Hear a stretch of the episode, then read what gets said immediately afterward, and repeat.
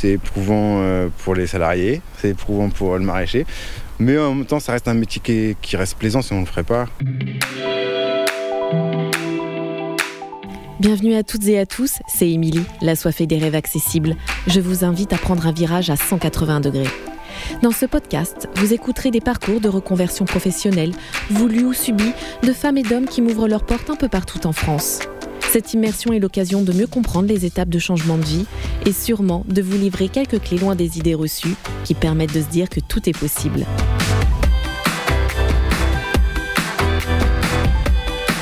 à 180 degrés. Pour cette nouvelle histoire de changement de vie, direction la Nièvre, où Guillaume Debert a su s'implanter grâce aux terres maraîchères, quand l'agriculture bio permet de réaliser un rêve de gosse et de nourrir ses convictions. Bonjour Guillaume. Bonjour Amélie, comment allez-vous? Très bien, merci. Je suis ravie euh, d'être sur les terres de la, de la Baratte. Vous avez 4 hectares euh, de terres euh, partagées. Oui, tout à fait. On va aller voir la nurserie, parce qu'on est au printemps et puis qu'on démarre nos plans. Donc en fait, on a une surface qui est euh, couverte euh, pour les primeurs, c'est-à-dire que c'est des serres euh, qui sont non chauffées. C'est des serres euh, de tunnels plastiques, hein, classiques, qu'on peut trouver sur toute structure maraîchère, et qui nous permettent d'avoir une grande, grande précocité au printemps et d'apporter des légumes sur le table de nos, des restaurateurs ou de nos clients euh, de bonne heure. Hop là, avec les meilleurs ici, hein, c'est bon là. Ah oui, elle fait bon. Donc là, on peut découvrir les plants de tomates qu'on a semés euh, le 30 janvier et qui sont plutôt bien développés, bien partis, qui vont être piqués dans un mois à la suite des salades qu'on va visiter après. On pourra euh, récolter les premiers fruits euh, fin juin, début juillet. Avant de devenir euh, le pro euh, des salades bio et autres, euh, autres légumes à Nevers, il faut dire qu'avant, vous étiez éducateur spécialisé en région parisienne. Vous étiez salarié en CDI et vous avez quitté votre profession au bout de 9 ans, en juin 2010. Ah, rien à voir, grand changement de vie. J'étais chez Médecins du Monde en tant que, salarié et j'ai souhaité en fait rejoindre un rêve de gosse que j'avais depuis de longues années, qui était d'avoir des vaches. Je voulais être paysan. Sauf que devant l'évidence de ne pas être fils de paysan, eh ben, j'avais pas de terre devant moi et je serais resté ouvrier agricole parce que j'avais pas forcément envie de conduire un tracteur dans des grandes surfaces. C'était pas trop trop euh, le projet. Donc en fait, j'avais ce rêve de gosse là qui me tannait euh, de plus en plus euh, sur Paris et bah, j'ai décidé un petit peu de, de- de le rejoindre. Donc j'ai accédé à une formation de maraîcher bio à Aérion dans l'Oise. Tous mes collègues étaient en, en culture conventionnelle avec de la chimie, etc. Donc j'étais un petit peu le vilain petit canard euh, de, la, sélection, mais ça m'allait bien. Et puis du coup, essayé de défendre mes idées en, espérant que le bio puisse percer un jour. Et clairement, c'est ce qui se passe aujourd'hui. Donc euh, j'en suis tout à fait euh, content et je me suis pas trompé de voie. J'ai accédé à cette formation grâce à, euh, à mes droits pour l'emploi. Parce que du coup, j'ai eu la prise en charge de la formation complète pour adultes et également une rémunération tout au long de cette formation. Oui, parce que vous aviez euh, fait une rupture conventionnelle. Et euh, j'ai pu prétendre à des droits euh, chômage et pouvoir justement en toute quiétude faire cette formation sans se demander comment j'allais pouvoir manger euh, tous les soirs. Et donc je suis sorti avec euh, ce diplôme en poche euh, en 2012 et euh, je, me suis confronté à la difficulté d'accéder au foncier. Parce que clairement il y a une grosse grosse grosse pression foncière de la part de, nos amis agriculteurs qui s'agrandissent. Et, des grosses difficultés pour des petits maraîchers comme moi à vouloir des tout petites surfaces. Et hum, c'est très très compliqué de trouver du foncier clairement. Voilà, donc j'ai fait plein de petits boulots en agriculture, notamment de la récolte de fruits, un petit peu en Europe, j'ai beaucoup voyagé. J'ai fait mes armes, pouvoir euh, un jour, j'espérais pouvoir euh, développer ma structure et puis me lancer dans ce métier que j'affectionne.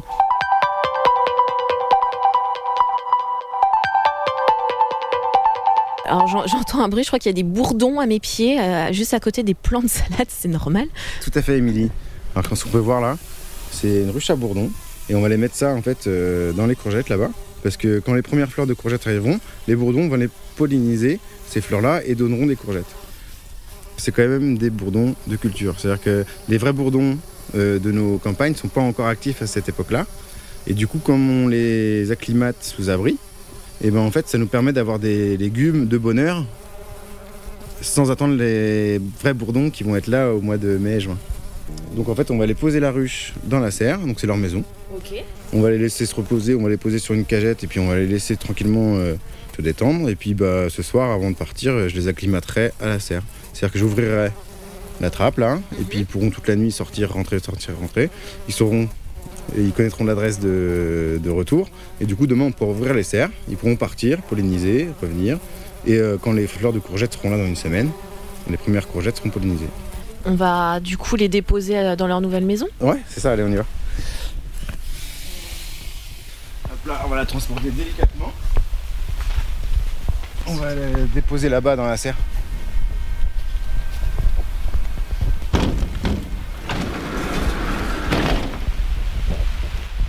Ah oui, donc là on voit bien les Tout est serres. sous couverture. Ouais. Donc en fait, euh, on a une, ré- on a une région où c'est très froid et on a des difficultés à produire de bonheur parce qu'on a des amplitudes thermiques très importantes entre le jour et la nuit. C'est-à-dire que la nuit, ça peut descendre à moins 1, moins 2, moins 3, moins 4 euh, au printemps et avoir 25, 30, 35 degrés dans les serres euh, en, en pleine après-midi. Donc ça fait une grosse, grosse amplitude. Donc euh, bah, on les protège, nos cultures, et on leur met des couvertures pour qu'elles aient pas trop froid la nuit. Elles sont chouchoutées. C'est ça. En parlant de région, Guillaume, Nevers, on ne peut pas dire que ça soit une ville qui fait au départ forcément rêver quand on a 25-30 ans. Pourquoi avoir euh, déposé vos bagages à Nevers? Bah, tout simplement euh, grâce au foncier. Parce que j'ai pas mal de temps cherché du foncier pour m'installer et j'ai eu vraiment vraiment de grosses difficultés à trouver. Et c'est un jour en payant ma cuisine euh, à Dreux, vers Chartres, que j'ai entendu euh, parler euh, d'un- d'une restructuration de filière de légumes à Nevers, parce que tous les maraîchers euh, du coin partaient en retraite.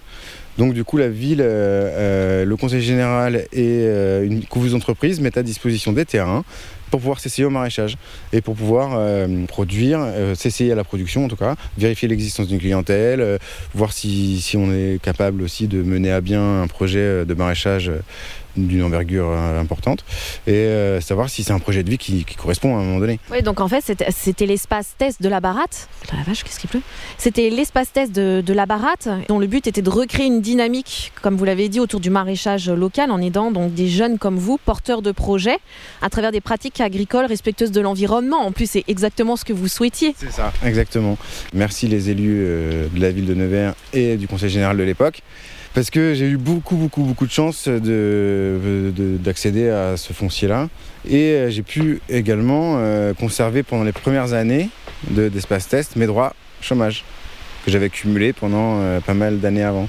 Donc du coup, c'était vraiment assez confortable de pouvoir m'installer sans avoir de charges trop importantes au départ et d'avoir un minimum de salaire qui rentre sans avoir la production qui suit derrière pour me tirer un salaire vraiment conséquent au départ. Au début, on essuie les plâtres, on tâtonne, on sait pas trop comment on, on oriente la production, euh, on teste, on essaye et puis si ça marche, tant mieux. Des fois, ça marche pas et on a de quoi quand même rebondir.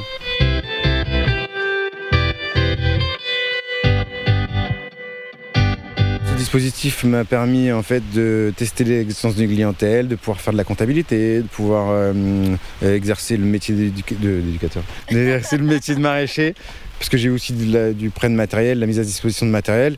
J'ai pas fait de gros crédits en gros euh, dès le départ pour je me suis pas mis la corde au cou euh, tout de suite quoi. Voilà. Et le lycée agricole de Chaluis a apporté quant à lui une aide euh, technique. C'est comme ça que vous avez eu votre premier hectare de, de terrain en friche à disposition. Le partenaire de l'époque, c'était le lycée de Chaluis, effectivement, qui nous a apporté une aide de plus euh, technique euh, en termes de connaissance en fait euh, des terrains et puis de, de la culture en particulier. Mais c'est surtout grâce à- aux maraîchers en place qui partaient en retraite et notamment Monsieur Crutin qui était un, un profond défenseur du bio euh, depuis 30 ans et qui depuis 30 ans euh, euh, menait l'agriculture biologique euh, sur ces terres. Et cette aventure a duré trois ans et a abouti à la naissance de votre entreprise, la Barade Bio. J'en suis très heureux aujourd'hui. Ça fonctionne très bien avec trois salariés, une file active de clients assez importante, plusieurs AMAP, un marché.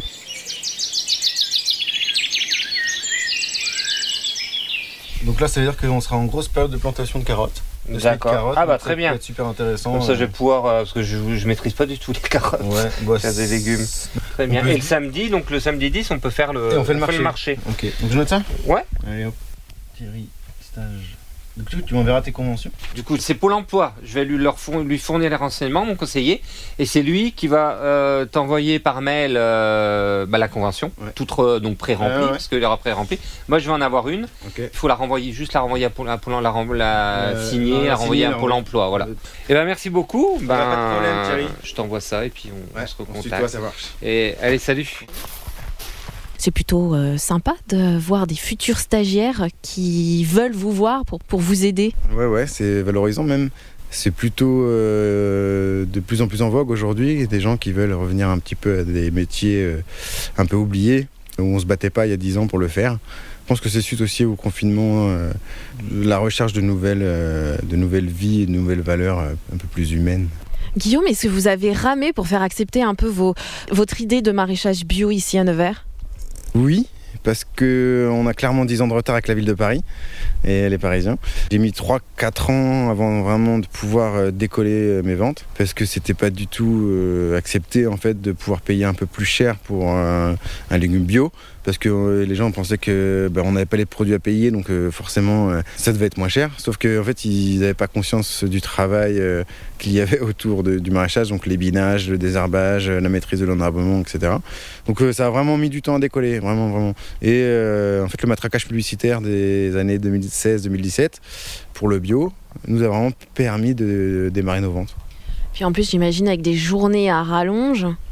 C'est un petit peu euh, démotivant, oui, c'est vrai. Euh, et à contrario, quand ça a explosé, euh, c'était des journées à rallonge, mais j'arrivais pas à joindre les debout parce qu'il y avait trop à faire, parce que la demande est trop importante.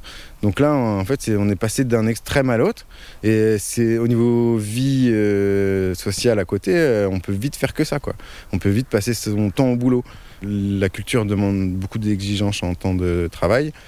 Et du coup, euh, pour amener des légumes à l'ensemble des citadins euh, de la ville de Nevers, quoi, pas l'ensemble, mais euh, un cinquième de la ville de Nevers, et ben, ça représente énormément, énormément de, de travail. À 180 degrés. Et au niveau relationnel, en quoi votre ancien métier vous a été utile? Bah, effectivement, j'ai étudié les bases de la communication, donc euh, ça rejoint pas mal en fait les bases de la vente et le- celle du commercial. Donc en fait, bah, l'idée c'est d'avoir euh, une relation euh, saine et réelle et vraie avec la personne euh, accueillie. La première question, c'est pas euh, qu'est-ce que vous voulez acheter, c'est comment allez-vous? Rien que ça, déjà, ça change la donne. Donc, euh, on remet l'humain un peu au centre des préoccupations. Et après, l'acte de vente euh, intervient en second. Donc les gens ils viennent aussi parce que c'est bon, parce que les produits sont bons et parce que, parce que le maraîcher est sympa.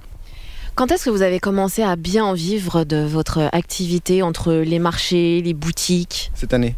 Ah oui Voilà. Donc combien de temps après Écoutez, je me suis installé en 2016, j'ai encore des microcrédits qui courent jusqu'en 2022. Donc là, j'arrive à- au bout de mes, de mes remboursements. J'arrive à payer mes salariés un peu plus que le SMIC. Donc ça, ça faisait partie aussi d'une de mes valeurs de, d'essayer de, de redistribuer au maximum. euh. Mais des fois, euh, bah, je ne me paye pas ou je me paye peu. Donc là, cette année, j'ai réussi à me faire un salaire sur l'ensemble de l'année, 2500 euros. C'est le SMIC pour 70 heures de travail. Mais bon, moi, ça me convient comme ça. J'ai pas besoin de vivre, euh, j'ai pas besoin de dépenser euh, des milliers des cents non plus. Donc, euh, puis j'ai pas le temps clairement parce que je suis tout le temps là. donc c'est un choix de vie aussi, quoi. C'est un engagement auprès des consommateurs, un engagement euh, pour ma planète, c'est un engagement pour moi et pour ma fille qui vient de naître. C'est un engagement euh, de long terme, quoi. Donc j'ai envie de prouver que ça marche et qu'on peut en vivre. Voilà. Donc il y a toujours un fonds de trésorerie sur le, sur le compte en banque. Ça fonctionne. On va laisser euh, les bourdons euh, avant euh, ce soir se reposer avant, avant de partir et on va peut-être aller voir comment ça se passe du côté des autres serres. Ouais, ou des épinards. On va aller voir mon salarié Antoine.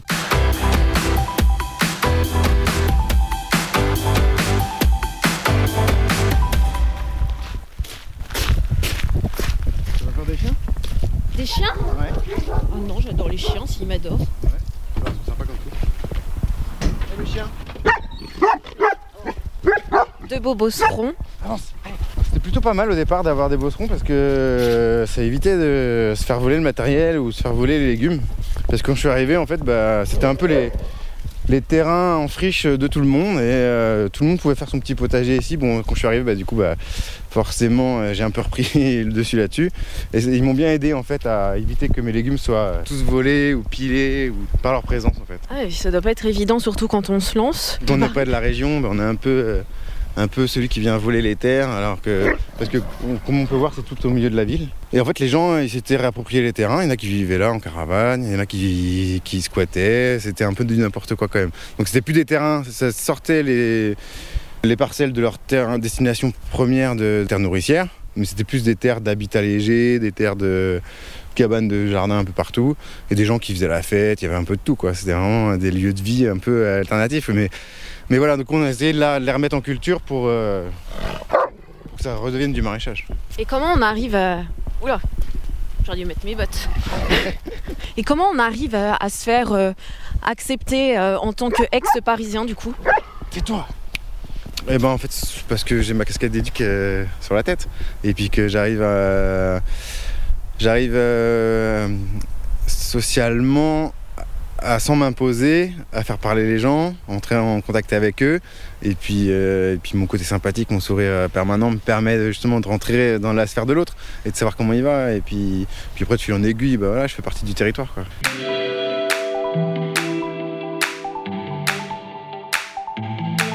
Bonjour Antoine Bonjour. Ça va Antoine? On est en mars, ça commence juste euh, la saison des épinards Antoine? On vient juste de les planter là. Donc euh, encore euh, quelques temps, tant que ça pousse, et puis voilà, ça va démarrer quoi. Quelles sont les difficultés que vous rencontrez euh, maintenant? Parce qu'entre les étés qui sont de plus en plus euh, secs, les hivers qui sont de plus en plus euh, pluvieux, ça, c'est pas un peu contraignant en ce moment? C'est de plus en plus difficile de travailler, euh, surtout en bio. Il faut beaucoup d'eau en plein été, sur des périodes euh, où bah, il y en a de moins en moins. Ça se raréfie de plus en plus. Et euh, au contrario, on a géré des excès d'eau l'hiver parce qu'il pleut pendant trois mois d'affilée. euh, on ne sait pas quoi en faire. Toute cette eau s'en va. C'est éprouvant pour les corps, c'est éprouvant euh, pour les salariés, c'est éprouvant pour le maraîcher. Mais en même temps, ça reste un métier qui, reste plaisant si on ne le ferait pas. Je sais pas ce qu'ils s'en dit, Antoine, toi. Faut s'adapter à la météo quoi, on n'a pas trop le choix. On a tout donné pour que ça marche, et puis au dernier moment, il y a un ravageur ou une sécheresse qui fait que ça détruit notre récolte. Bah là, c'est c'est dur un peu pour le moral quoi. Bon, Antoine, maintenant, on va se mettre sur euh, la construction de la chambre froide. On va finir euh, ouais, la paille. Allez. Ok, c'est parti. Vous Ah, c'est faites pas que pousser des légumes, hein, vous êtes euh, homme multifonction, couteau suisse Bah, c'est ça, en fait, on, on est en recherche d'autonomie. Donc du coup, on s'est dit qu'avec des bottes de paille, on pouvait faire une super chambre froide. Donc là, on y va. L'occasion pour moi, messieurs, de vous laisser, de vous remercier euh, et de vous souhaiter une bonne continuation. Merci d'être venu, Émilie.